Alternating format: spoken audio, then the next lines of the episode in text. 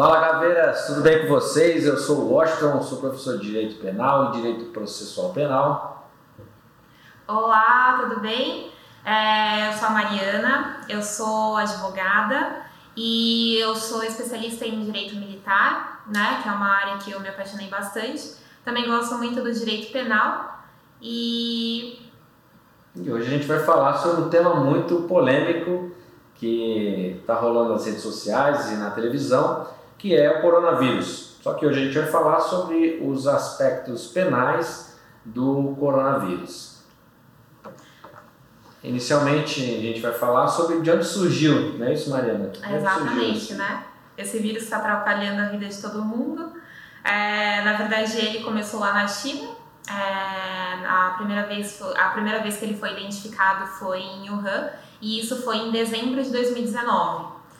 É, o, o, vírus ele se alastrou realmente pelo mundo inteiro, né? então por isso que realmente está mudando a vida de todas as pessoas.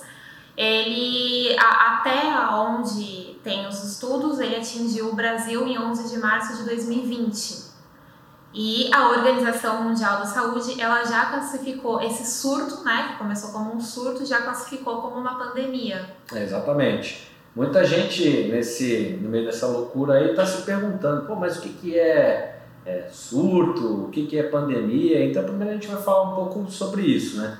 É, quais os aspectos é, de cada conceito desse para que a gente não fique perdido, né? Primeiramente, a gente vai falar do surto. O surto é quando ele acontece com uma doença é, em determinada região com muitas pessoas. Então, aquela quantidade de pessoas que é transmitida aquela doença naquele determinado local é considerada assim como um surto. Um exemplo, há surtos de dengue aqui no Brasil, a gente sabe né, que tem que não pode deixar água parada e esse tipo de coisa né, para que não haja é, a proliferação do mosquito da dengue e que não haja esses surtos. Então, quando acontece em determinadas cidades a incidência né, dessas, dessa doença, que no caso é a dengue, automaticamente a gente entende aquilo como sendo um surto. Quando se trata de epidemia, é quando esse surto ele se prolifera para mais de uma região. Então vamos supor, começou um surto de, de dengue no, numa cidade, sei lá, na cidade de Niterói, no estado do Rio de Janeiro, e se prolifera para a cidade do Rio de Janeiro, por exemplo, a gente vai ter uma epidemia. Isso se alastrando para outras cidades faz com que aumente, uh, esse aumento de número de incidências da doença e aumento de número de cidades faz com que ela se torne uma epidemia. De forma rápida, né? Exatamente. Já a pandemia, ela é tratada dessa maneira quando, além de, de uma cidade no mesmo país, ela se incida em outros países. Exemplo já aconteceu com a gripe suína, com o H1N1 e agora nós temos também a incidência do coronavírus, que é considerado uma pandemia. E nós ainda temos a endemia. A endemia é quando aquela doença é característica daquela região. Ela aparece e volta, aparece e volta ao longo do tempo, mas independente do, da quantidade de pessoas que ela atinge, mas sim o, o tipo característico de doença é daquela região. Um exemplo, a febre amarela. A febre amarela ela é muito comum na região norte do nosso país, do Brasil, Pará, Amazonas e etc. Então ela é considerada uma doença endêmica. Por quê? Porque ela é regionalizada. Ela não sai de lá, né? Por isso que a gente precisa tomar, de repente, a vacina da febre amarela, dependendo do lugar que você vai, que é exigido, por causa que aquela região tem a incidência. Exatamente. Muitos né? países, por saberem que a febre amarela, por exemplo, é uma doença endêmica, é. que é originário daqui do nosso país, eles fazem o quê? Para se prevenirem lá, para que uma pessoa não leve a febre amarela para o país deles, eles obrigam você ter um cartão de vacinação internacional. Né? O exemplo do Panamá, Estados Unidos, Equador e etc. É, bom, agora vamos falar da, da parte que é a parte mais jurídica e depois os reflexos penais, né? Porque é, é, o mais interessante agora, principalmente a gente vai falar mais para frente, mas principalmente porque ontem teve uma decisão do STF, que foi uma decisão até bem importante nesse momento que nós estamos vivendo, que, que fala basicamente que os estados e os municípios eles têm aí autonomia para é, decretar, por exemplo, a quarentena, né? E aí a gente vai falar o que é a quarentena. Exatamente. Mas essa, essa, essa decisão, né, ela iniciou primeiramente que o governo federal ele acabou por perceber né, que deveriam ser tido medidas emergenciais é, no país antes que essa onda de, da, dessa pandemia chegasse no Brasil. Isso é, ficou notório tendo em vista que a doença ela foi diagnosticada pela primeira vez em fevereiro e em 6 de fevereiro de 2020 já tinha sido criado, né, com, pelo governo federal criou o projeto e encaminhou para o legislativo brasileiro, que foi o projeto de lei que culminou na criação da Lei 13.979. Essa lei é a lei do coronavírus, né, digamos assim, que dispõe sobre as medidas de enfrentamento de emergência de saúde pública que dando uma importância né, do, do caráter internacional que é essa, essa a Covid-19, né? É. E ela foi, e realmente, eu acho que o interessante dessa lei é que realmente foi rápido, né? Eu faço questão de falar isso, porque o nosso judiciário, ele é o nosso judiciário, o nosso legislativo, ele é extremamente demorado. E aí a gente tem um, um, uma questão que é, foi, foi editada essa lei muito rápido, quando é, vários países ainda estavam também diagnosticando seus respectivos é, o, o, vírus né, em, cada, em cada local. Sim. Então eu achei isso bem interessante. Ah, dos, e um dos aspectos é, mais importantes que a gente traz dessa lei é a, a do parágrafo terceiro. O parágrafo terceiro dessa lei, ele, ele trata sobre o isolamento e a quarentena. Né? O inciso primeiro fala sobre isolamento e o segundo fala sobre a quarentena. E é interessante por quê? Porque ele traz o conceito. Né? Sem o conceito de isolamento e o conceito de quarentena, a gente fica um pouco perdido em qual, de quem que é a competência para propor um ou propor o outro, certo? Então, o artigo 3 o inciso primeiro ele diz o seguinte, que o isolamento é a separação de pessoas doentes ou contaminadas, ou de bagagem ou de meio de transportes ou mercadorias e etc. Então, a separação de pessoas doentes ou de objetos ou coisas contaminadas é o conceito de isolamento.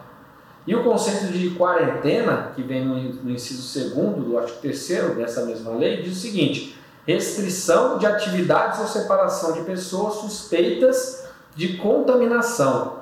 Então, coisas ou pessoas suspeitas de contaminação e pessoas doentes são totalmente diferentes. Por quê? Porque quando a pessoa ela já está com todos os sintomas, já está caracterizado que ela possui a doença, ela vai ser isolada.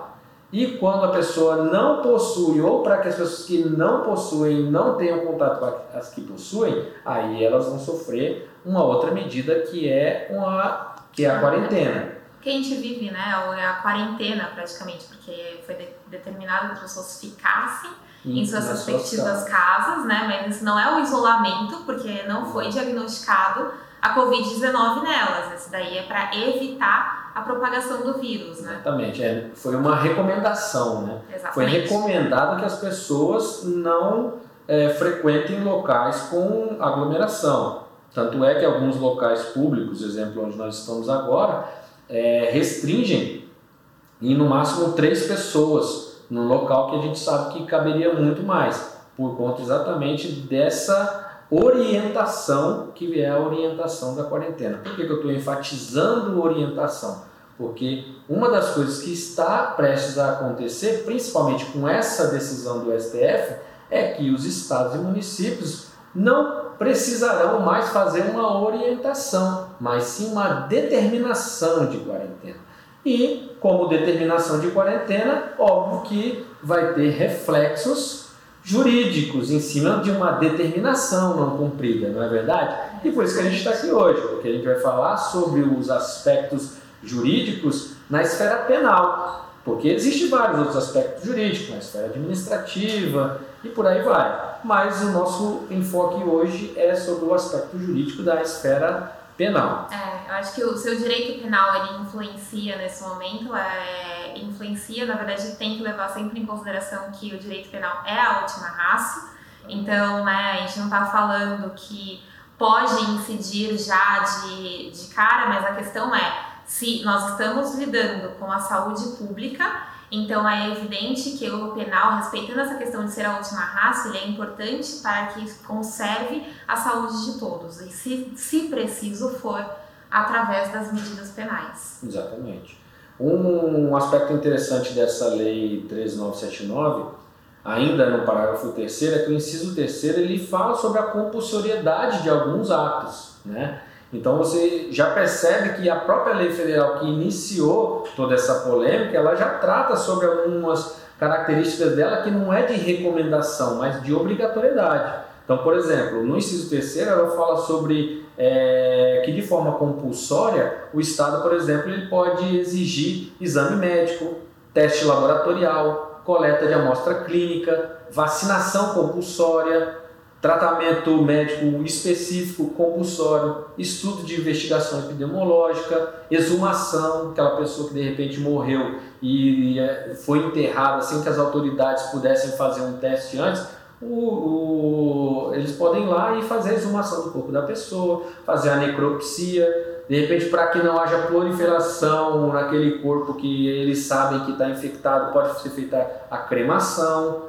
pode ser feito qualquer manejo sobre o cadáver. Então, assim, existem vários aspectos compulsórios que essa lei já traz, né? Além de orientações, ela também traz aquela a, a maneira é, coercitiva de tratar o problema, até porque como a própria doutora Mariana falou, é um problema que está é, devastando né, muitos lares, muitas famílias que não esperavam que fosse atingida por um, uma situação dessa. Então não é o momento das autoridades pedirem, por favor, pedirem com licença, eu posso, eu não posso. É um momento mesmo de compulsoriedade. E é por isso que o direito penal é tão importante nesse momento. Acho que é o papel do Estado, né, de preservar aí, neste momento, de preservar a saúde de todos, levando em consideração essa questão do que foi, que é, foi considerado realmente uma pandemia e, e, que ele tenha aí a obrigatoriedade de garantir a saúde de todo mundo. Então, evitar a propagação é que realmente ele consiga garantir o acesso à saúde, né? Que isso que é o mais importante. Exatamente. E para que é, essa norma ela pudesse ser instrumentalizada, né? É, foi criada uma portaria, né? Isso. Ministério da Saúde. É, então, tem essa portaria 356. É, eu acho que a, a, portaria ela é importante porque ela também fala da questão do isolamento e fala da questão da, da quarentena. Da quarentena, né? Então, a gente tem o artigo 3 que fala que a medida de isolamento objetiva a separação de pessoas sintomáticas ou assintomáticas em investigação clínica e laboratorial de maneira a evitar a propagação e infecção e transmissão local, né? É... Deixa claro, ele enfatiza isso para dar uma robustecida no próprio, na própria lei, né? Eu, eu acho. É, porque é, é isso, né? Eu acho que o, como foi considerado uma pandemia, tem a questão da Organização Mundial da Saúde, então precisou dessa portaria para regulamentar a lei. Né? E, e aí é, é interessante que ele coloca o sintomático do assintomático também, né? Porque tem é, o eu acredito que o, o, problema também é esse, as pessoas assintomáticas que de repente estão levando esse vírus. Não né? Então, necessariamente então, ela não tem o vírus, só que ela como não sabe que não ela tem, passa. ela acaba por passar, né? É. E é uma coisa que a gente estava debatendo também antes, né, de começar a gravar, é aquela coisa de, dos testes, né? Exatamente. A gente ainda não tem testes suficientes para todo mundo, então a gente não consegue ver a real proporção do problema. Porque se você tá com alguns sintomas, mas não, não possui todos, se você vai procurar um teste, você não consegue. Né? É, eu acho que esse é o maior problema. Assim, as ausência de testes aqui, eu acredito que é o maior problema, até mesmo, né, ouso dizer, até mesmo em relação ao número de mortes, de repente, porque se a gente não tem testes, a gente tem uma pessoa que vai, que vai procurar o pronto-socorro no momento em que ela já está muito pior. Então, se ela soubesse disso antes, será que haveria um tratamento? Então, eu realmente acho que a ausência de ela é muito grave, é, porque a, além de não dar uma é, real noção do que, que está realmente acontecendo, é, eu acho que prejudica sim a própria vida da pessoa, né? Sim, com certeza. E assim, essa, essa portaria, né? é, 356 do Ministério da Saúde, eles, além de demonstrarem alguns conceitos né, que a própria lei já trazia sobre o isolamento e a quarentena, né, ele também diz o, quem tem a autoridade, não é isso? Exatamente. Quem tem a autoridade para determinar cada uma delas. Né? Então, na verdade, o isolamento, por exemplo, que, que é quando a pessoa já foi diagnosticada pelo vírus, é, ele pode ser determinado até por prescrição médica, né? Sim. E, e deve ser acompanhada de um termo de consentimento livre da pessoa, porque de repente se a pessoa não está cumprindo, por exemplo, o isolamento, ela também pode sofrer algumas medidas, mas para isso é evidente que ela precisa ter ciência de que ela tem o vírus e que ela precisa cumprir o isolamento, né? Então, então a determinação médica, né? o isolamento é uma determinação médica, mas que haja para que haja um reflexo é, administrativo, um reflexo penal, é preciso que essa pessoa saiba disso, né? Então, o médico que vai fazer a prescrição do isolamento, ele precisa chegar até a pessoa que, que foi diagnosticada com a doença e falar, ó, você tem, você deve ficar, ficar em, em, isolamento. Exatamente. Não está pedindo, ele deve. Tanto é que, é, como o Ministério da Saúde, né, que cuida apenas de saúde, é, ele, ele conseguiu perceber que não era possível né, a implantação de medidas coercitivas sem o auxílio de outros tipos de órgão, que no caso são as autoridades de segurança pública, posteriormente né, foi instaurada inclusive uma portaria interministerial, que é a portaria interministerial número 5, que entre o Ministério da Saúde e o Ministério da Segurança Pública e da Justiça, né, para exatamente balizar esses parâmetros, porque a medida de isolamento, né, que temos lá na, na portaria do Ministério da Saúde, que é o 356, ele diz lá que tanto o agente epidemiológico quanto o médico, ele pode ir lá e determinar o isolamento daquela pessoa. Tá, mas e se essa pessoa não cumprir? Exatamente. Quais as medidas devem ser tomadas contra essa pessoa? Por, por isso que houve a necessidade de uma portaria interministerial para que eles pudessem criar parâmetros para que as autoridades da área de segurança pública pudessem atuar. É legal que o secretário de saúde, né, é, ele pode determinar também o isolamento quando a gente não tem a presença, por exemplo, do agente epidemiológico, né? Sim. Mas aí entrando na, na quarentena, é, a quarentena. O objetivo da quarentena é garantir a manutenção do serviço de saúde local e determinado. Então, é por isso que o, eu acredito que foi nessa linha que o STF ele decidiu pela autonomia dos estados e dos municípios de, Sim. por exemplo, é, decretar as medidas de prevenção aí contra o, o coronavírus, né? É. E aí específico da quarentena, porque a quarentena é você garantir que não haja uma propagação muito rápida desse, desse vírus, levando em consideração os serviços de, de saúde que você tem naquele lugar, Sim. né? É, o Brasil ele é enorme, o território nacional ele é gigantesco, então nós temos, infelizmente, nós temos áreas em que realmente falta leito e outras áreas que têm mais esse acesso à saúde, tem mais hospitais. Então é isso que é importante. Eu acho que é mais ou menos nesse sentido que você tenta garantir a autonomia, porque o Brasil ele é muito grande, né? É. É... E se tratando assim, eu vejo da, da quarentena, é, pegando esse gancho que você falou sobre o o STF, né, essa medida do STF, na verdade, assim, a portaria do Ministério da Saúde, no artigo 4 dela, parágrafo 1 ele fala quem que são as autoridades que podem criar a medida de quarentena, né? E você vê lá que a medida de quarentena será determinada mediante ato administrativo formal e devidamente motivado e deverá ser editado por, pela Secretaria de Saúde do Estado do município do Distrito Federal ou um ministro de ou saúde, um ministro de saúde que no caso é o ministro da saúde, é. né, ou seus superiores em nível de gestão pública no diário oficial amplamente divulgado pelo meio de comunicação. Ou seja, essa portaria disse o seguinte: as autoridades competentes para determinar a quarentena são os secretários de saúde estaduais e municipais.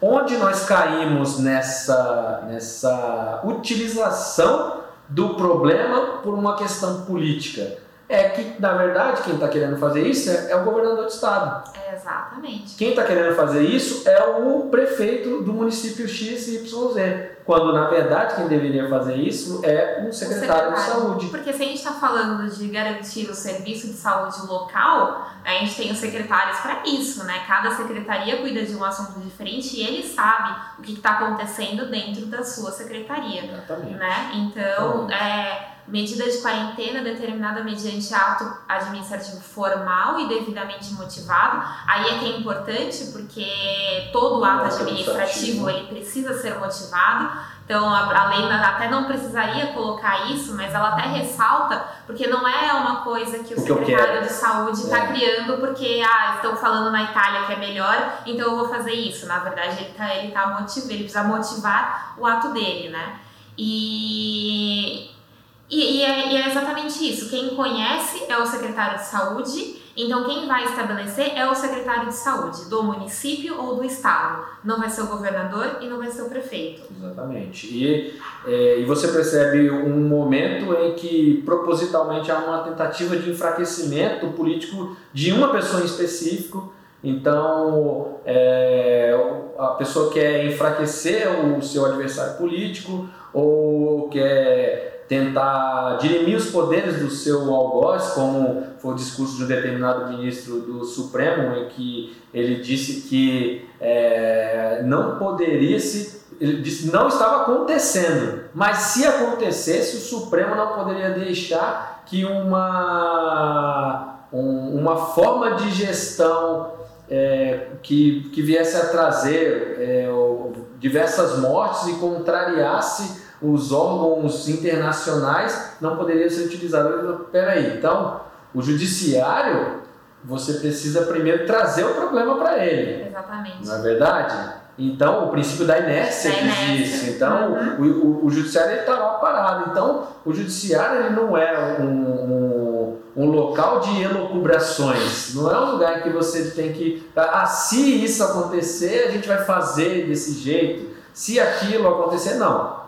O problema chega para o judiciário e o judiciário vai e julga. Não é uma corte política, é uma corte judicial. E infelizmente você acaba percebendo que algumas autoridades estão confundindo as suas, né, as suas competências e tá um querendo entrar no legislativo, o outro querendo entrar no executivo. É, e foi assim, né? É, mas a questão é que tá a, forma latente, é. Eu acho que tá o é que aí a questão é que o, o, vírus ele consegue, ele, ele teve a capacidade, a incrível capacidade de agravar tudo que já era ruim, né? Então. É como se parece que tem uma lupa, né, de, de que a gente consegue enxergar muito mais de perto o que está acontecendo. Ah, Após essa criação da portaria de saúde, né, que é a 356, eles precisaram, como eu já havia dito, criar uma portaria interministerial para basilar a forma como que as autoridades de segurança pública fossem tocar essas determinações que são das autoridades de saúde. Né? E foi a portaria interministerial número 5, criada pelo Ministério da Justiça e Ministério da Saúde, que é, tem essa finalidade. Né?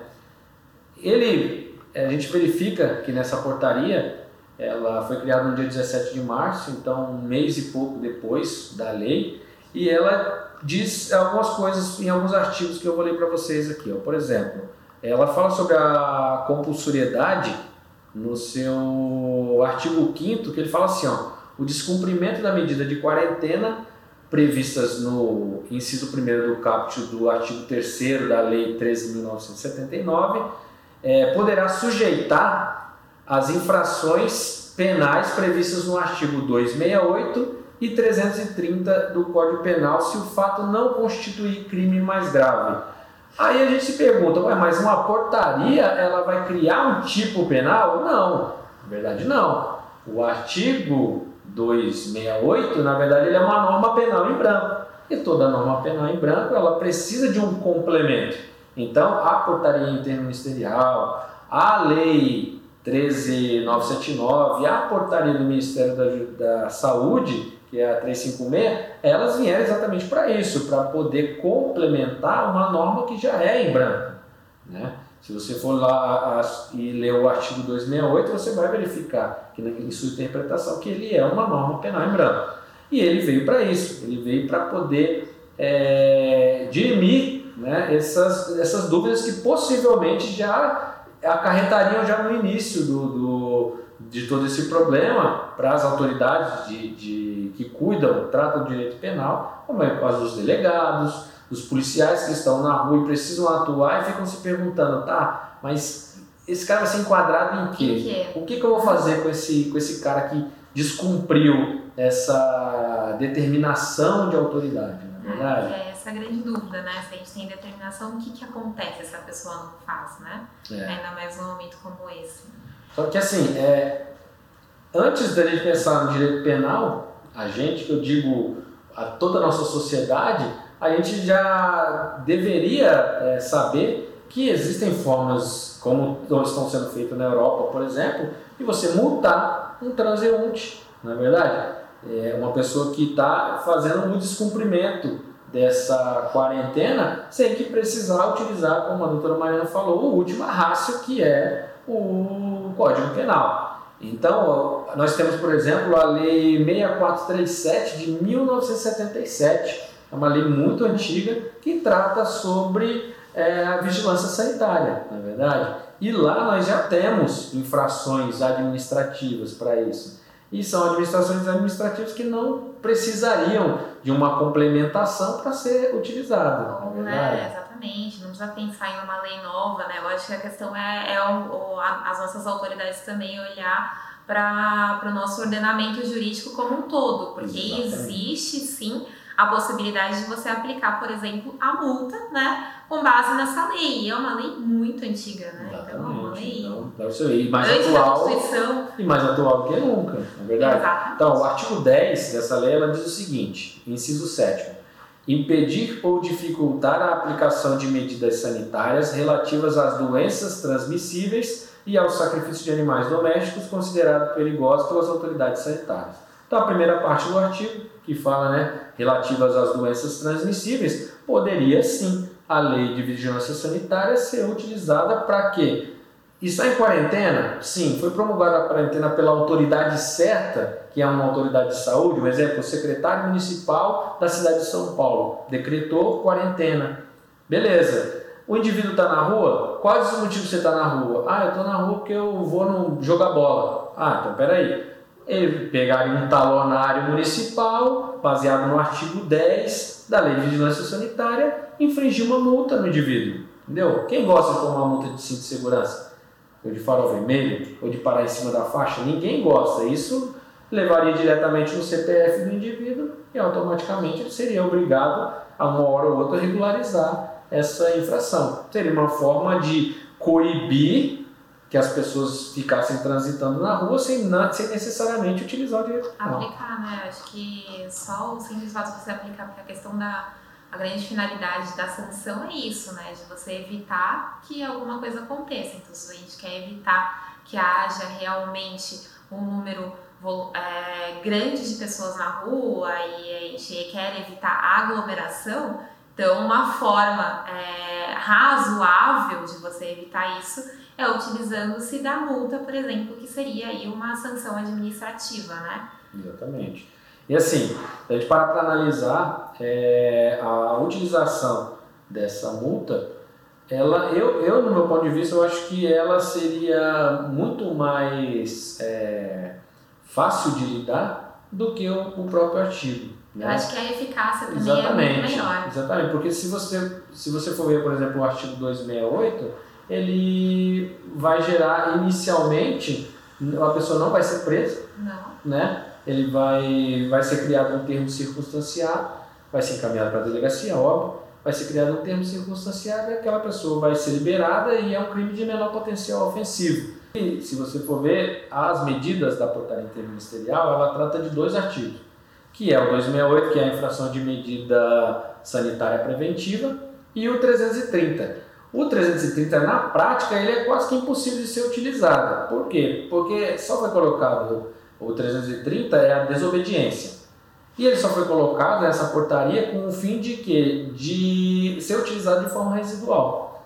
Então, o artigo 268 não foi possível ser utilizado, a gente vai lá e usa o 330. Por exemplo, estamos num bar e o dono do bar ele não respeitou a quarentena. E você vai lá e enquadra esse, esse dono do bar no artigo 268, certo?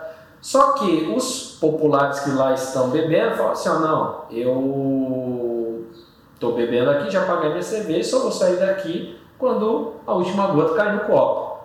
Então, peraí.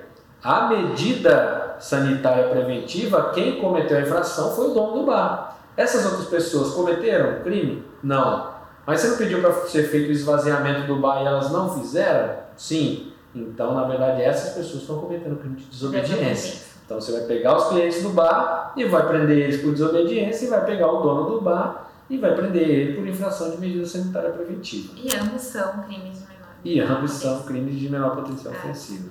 É, mas não são esses, apenas esses tipos penais que de repente pode acontecer num momento como esse, né, de, de pandemia. Então, é, fala muito do 268 e fala muito do 330, sendo que os dois juntos não pode de forma alguma, porque é bis in idem. É, exatamente. Né? E o 330 como muito bem já foi colocado, ele é residual, né? Levando em consideração o princípio da especialidade, é, a gente aplica aí, é, normalmente vai aplicar o 268. Sim. É, mas não são só esses que existem. Quando a gente está falando da, das implicações penais, né, então do, do vírus e quais são as, as implicações, os reflexos penais, eu acho que um primeiro é, deles, eu acredito que seja o artigo 1, 2, o artigo 129 do Código Penal, Sim. Que é a lesão corporal, né? Por que, que é a lesão corporal? Porque você, na verdade, é, a pessoa que é, tá. É, a lesão corporal ela vai cuidar da, da, da, do, da, da saúde da pessoa, do corpo da pessoa. E ah, se você está levando, de repente, se você é, tem o dolo, você tem o vírus e você quer levar esse vírus para essa outra pessoa com o fim de prejudicar, então você está lesionando, né? Está é. ocorrendo aí efetiva ofensa à, à, à, saúde da pessoa. Eu, eu percebo assim que é, nesse momento em que todo mundo está criando, querendo criar uma análise sobre o, os aspectos penais do, desse coronavírus, muita gente confunde o crime é, 267 porque o crime 267 é o crime da pandemia. E muita gente, quando interpreta esse artigo, ele, ele lê da seguinte maneira: causar epidemia mediante a propagação de germes patogênicos. Esse é o artigo. Só que quando você trata desse artigo, você acha que causar epidemia é você transmitir a doença. Não, então é exatamente Na verdade, isso. E não tem nada a ver. Ó, a epidemia é você proliferar numa escala muito alta o mesmo tipo de doença. Então, vamos supor, a primeira pessoa que chegou infectada na cidade de São Paulo, essa pessoa causou uma epidemia. Só que ela causou a epidemia de forma proposital ou ela veio com essa doença do exterior, chegou aqui no aeroporto e propagou essa doença? Você entendeu como é, você causar a individualização da conduta é praticamente impossível nesse crime. Se você pegar o crime de epidemia e você está doente, né? Você está com coronavírus. E aí você ouve no rádio que a cidade de Caprobró do Norte, lá no Nordeste, não tem nenhum infectado e como medida de garantia da saúde das demais pessoas, o prefeito de lá, o secretário de saúde do município, mandou fechar as fronteiras. O que, que você faz? Sabendo que você está com a doença, você pega seu carro, viaja e o seu intuito é chegar nessa cidade que não tem nenhuma pessoa adoentada e transmitir essa doença. Você chega na cidade, entra na cidade propositalmente, infecta uma, duas, três, dez, quinze. Aí uma pessoa que tem uma população de 10 mil habitantes descobre-se que tem mil pessoas infectadas. Você gerou a pandemia? Sim. Sim. 10% da população daquela cidade foi contaminado por coronavírus por conta da sua viagem proposital para lá, para levar. E então, esse crime é grave. Exatamente. Tanto é que a pena desse crime ele é de 10 a 15 anos. Então, só para a gente ver a gravidade do tipo penal. Né? É, então a gente percebe. O dolo, né? Exatamente, exatamente. Ele precisa ter o dolo. E aí que a gente chega naquela situação. Eu estou me sentindo gripado e eu faço uma viagem para uma cidade que não tem coronavírus e eu transmito a epidemia para lá. Isso é dolo? Não, isso é culpa, porque eu estou me sentindo gripado. Agora, se eu tenho todos os sintomas do coronavírus, eu tenho tosse seca, eu tenho falta de ar, eu tenho febre acima de 38 graus e por aí vai, Aí eu percebo o quê? Que há fortes indícios que eu tenho coronavírus. Mas eu tenho? Não sei ainda. Mas eu, eu, há fortes indícios. E eu mesmo assim faço a viagem e eu vou lá e propago essa epidemia. Eu cometi o um crime na modalidade dolo eventual. Há possibilidade de cometer o crime na modalidade dolo eventual. É dolo do mesmo jeito. Então eu posso responder pelo crime de epidemia? Posso. Só que se eu já fiz o exame, eu sei que eu tenho coronavírus, eu fui diagnosticado com coronavírus e eu propositalmente viajo para aquela cidade com aquele objetivo, aí sim eu tenho o dolo direto. Por quê? Porque o dolo eventual é aquele que você assume o risco, fala, cara, eu tenho tudo para ser corona, mas eu tenho que viajar para lá e vou viajar. Você assumiu o risco de passar a doença. Já no caso do dolo direto, não. Você queria passar a doença. Você sabia que estava cometido da doença, você queria passar. Então, esse é o problema dessa, é, dessa confusão que algumas pessoas estão tendo em relação ao 267 e o 129. Por quê? Porque no, no 129, como você mesmo falou, o, gente fala, mas 129 é lesão corporal. O que, que tem a ver uma coisa com a outra? Vai lá no parágrafo 2 do artigo 129 que você vai é, acometer pessoa de enfermidade incurável. Coronavírus tem cura? Não, até o momento não.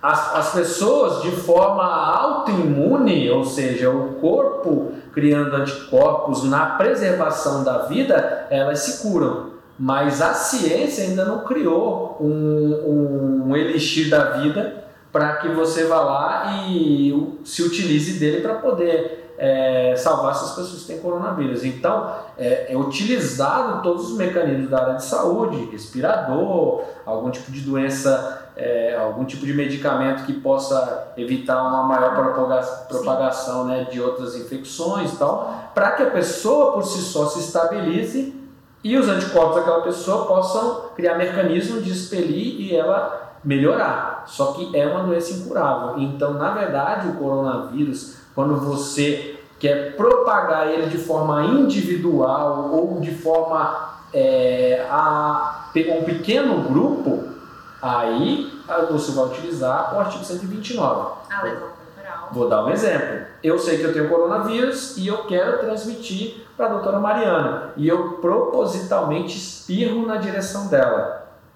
eu não estou causando epidemia. Ah, não, mas pode ser epidemia porque você espirrou para ela, ela vai sair, vai espirrar em outra. Eu falo, não. Por quê? Porque o estado de epidemia já ocorreu. Não tem já, como causar alguma coisa Exatamente, é uma coisa que já né? existe. Inclusive foi decretada a pandemia pela Organização Mundial da Saúde. Então, esse crime do 127 esquece que não tem como você fazer a individualização da conduta para você poder virar e chegar assim, ó, você vai responder pelo crime de pandemia. pandemia. Só nos exemplos raríssimos que eu utilizei aqui, né? Que eu acho que vai ser praticamente impossível é, na, na prática ter um... Exatamente. Né, infelizmente, mas... Eu acho que é isso. Primeiro que o 129 é, leva em consideração isso, que você vai ter que perturbar a normalidade funcional do corpo da pessoa, você vai causar uma lesão, né? Mas é importante também pensar na consumação do crime né? O, a lesão corporal ela se consuma com a efetiva ofensa. Sim. Então aí é que está também a diferença, de repente, para os outros crimes, que vem do artigo 131 ou do 132. Exatamente. Né? Então, o, o 131, que eu acho que. O 132 eu acho que ele é, poderia ser mais usado do que o 131, mas os dois falam dessa questão da, da saúde pública, né? Exatamente. O 131 diz o seguinte: praticar com o fim de transmitir a outrem moléstia grave de que está contaminado, ato capaz de produzir contágio. Esse é o 131. É, então, na verdade, ele protege a incolumidade pública e a questão é a moléstia grave. Eu acho que é, esse é o ponto do, desse tipo penal, né? É, o que, que é moléstia grave? Eu acho que não, não, dentro de um processo penal, que, o que vai acontecer vai ser isso ser determinado através de um perito.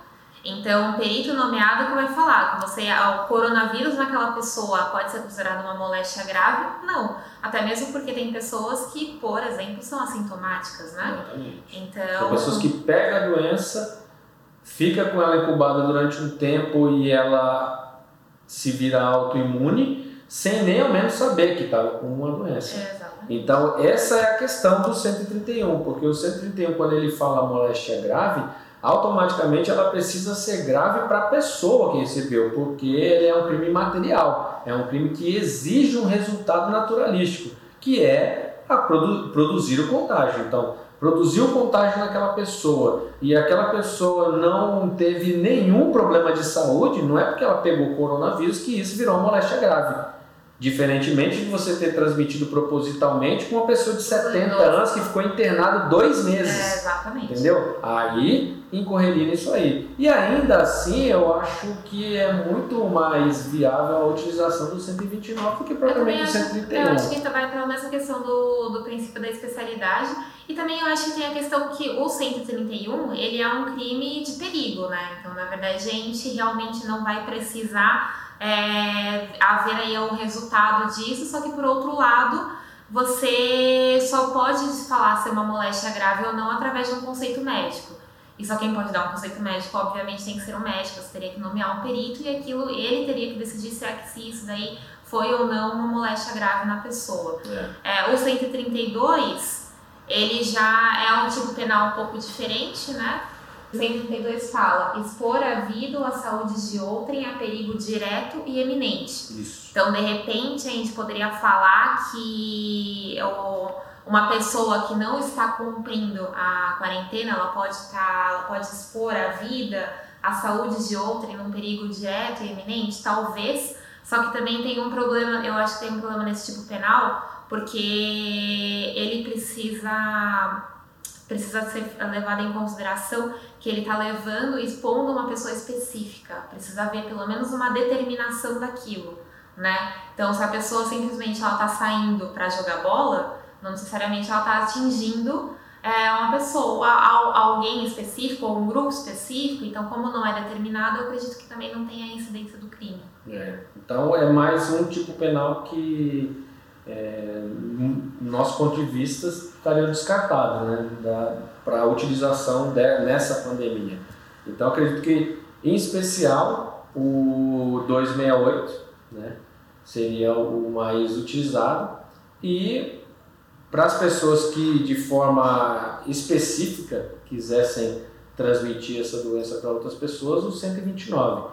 Inclusive, teve uma decisão já no STF em relação a, a utilização do artigo 129 foi dado em um processo judicial em que a pessoa em específico tinha HIV e propositalmente transmitiu para uma outra pessoa. E ela foi enquadrada no artigo 121 na modalidade tentada. O Supremo Tribunal Federal entendeu que você transmitir uma doença incurável não é tentativa de homicídio, mas até porque hoje nós sabemos que o, a AIDS, né, o HIV, ele, ele tem coquetéis que conseguem fazer com que a pessoa viva normalmente, então eles entendem que é uma lesão corporal. Então o Supremo tem esse entendimento e acredito que no coronavírus, para esses casos em específico em que a pessoa faz a, é, é, tenta, não, desculpa, passa, transmite o, o vírus propositalmente, ela responderia no parágrafo 2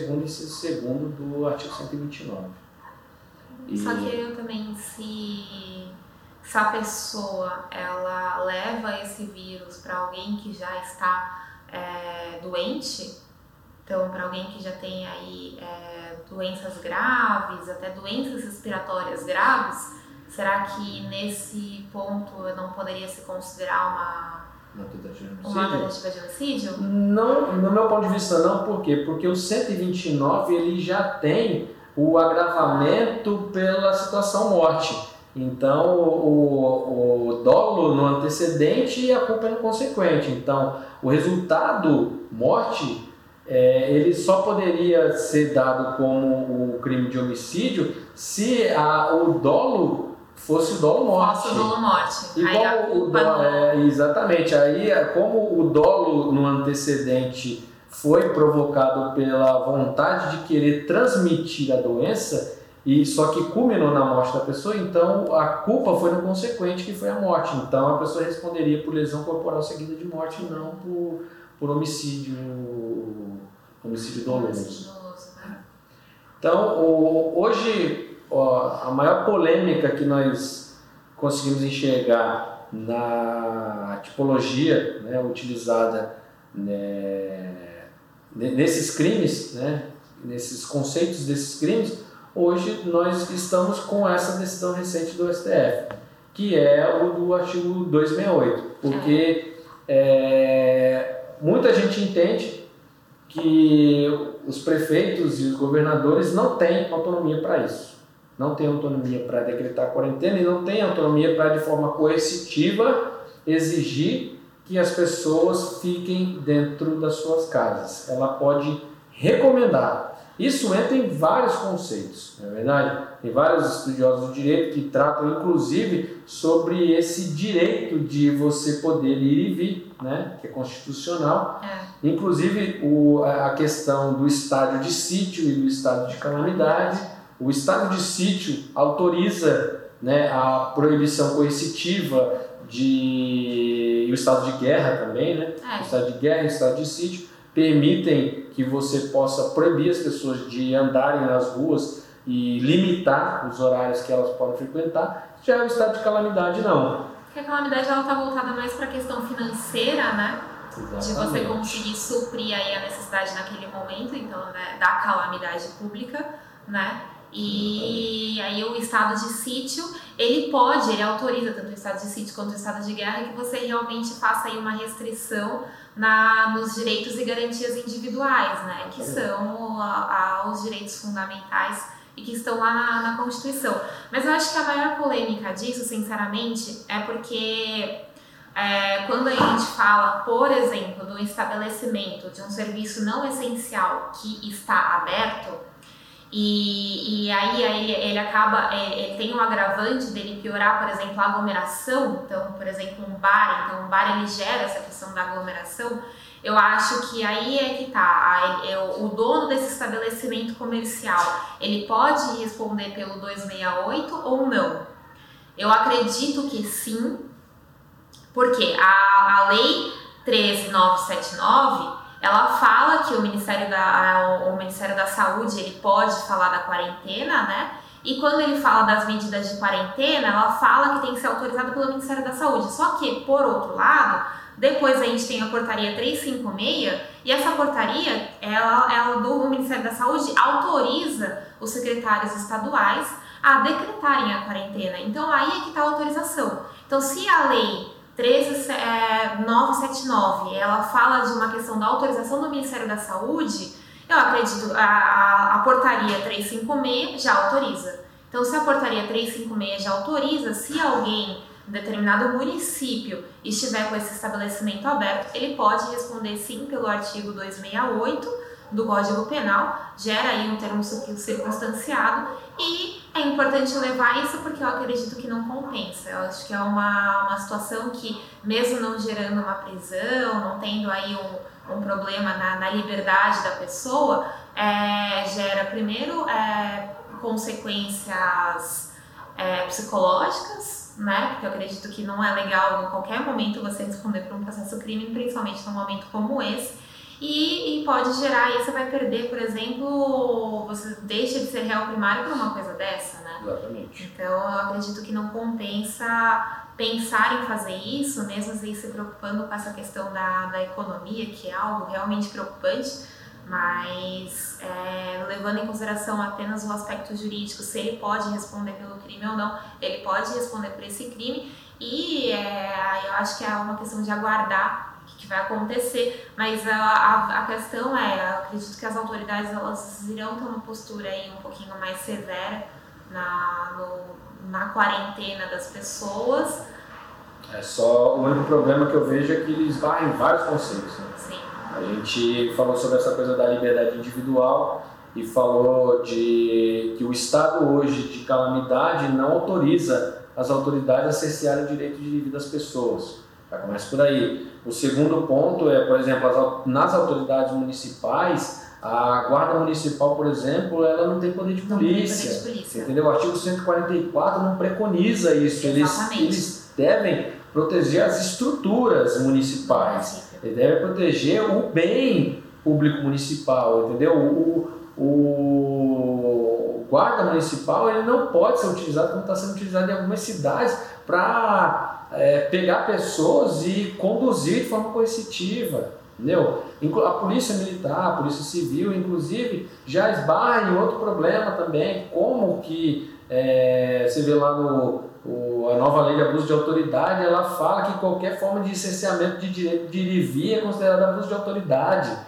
E aí, como que você, baseado num decreto que fere a, Constitu a Constituição de morte, você vai lá e utiliza-se da prerrogativa policial para abordar uma pessoa e conduzir ela de forma coercitiva porque ela desrespeitou a quarentena. É, exatamente. Entendeu? É. Então, é, o artigo 268 ele é uma norma penal em branco que ele, ele foi regulamentado por um decreto federal, por uma portaria é, interministerial que não autoriza em, em, em, momento algum, em momento algum, autoriza, por exemplo, é, desautoriza o, o cidadão a andar na rua. Na rua. Sim. Em momento algum. A portaria também, o decreto é, estadual do estado de São Paulo é recomenda, exatamente, recomenda que as pessoas que fiquem em casa. Recomendação não, não é. é obrigatório, não é obrigatório.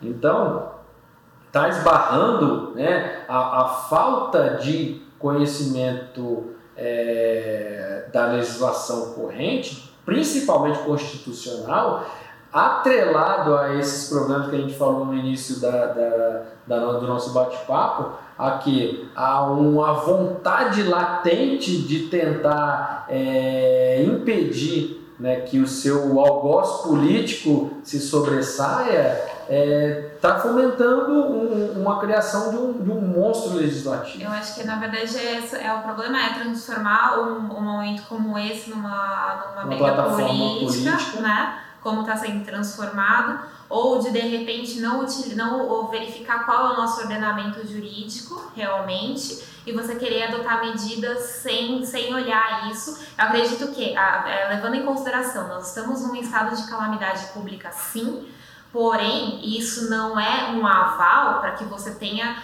é, normatizações aleatórias e que pode ferir o direito e as garantias individuais que estão na Constituição.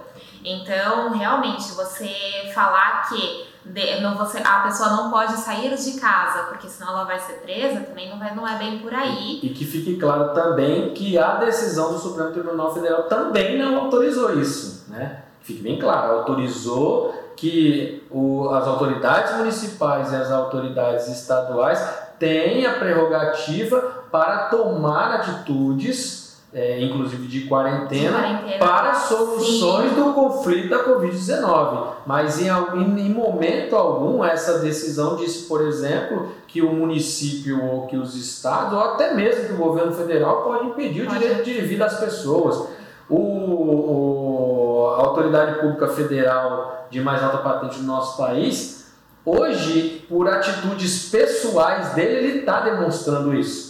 Ele, como ele eu acho que já percebeu que ele não pode falar isso, não pode abrir a boca e falar que ele é criticado, ao invés disso ele está dando é, o exemplo. Ele vai lá na padaria e toma café. ele vai lá no, no, mercado e faz a compra dele. Por quê? Porque ele sabe que ninguém vai tomar uma decisão no sentido de obrigar ele a voltar a não fazer, a não fazer isso. Porque é, é inconstitucional. É, a gente não está porque é ilegal. está no estado de sítio, a gente está no estado de calamidade que realmente ele precisa, porque a gente precisa dar um suporte financeiro agora para o nosso sistema de saúde, né? Então, Exatamente. na verdade, você não tentar atingir as metas fiscais, você é, é, colocar o dinheiro e investir o dinheiro na saúde e também na, na economia, de modo que você consiga amparar as pessoas neste momento, né? E algumas pessoas que não podem exercer aí a sua atividade.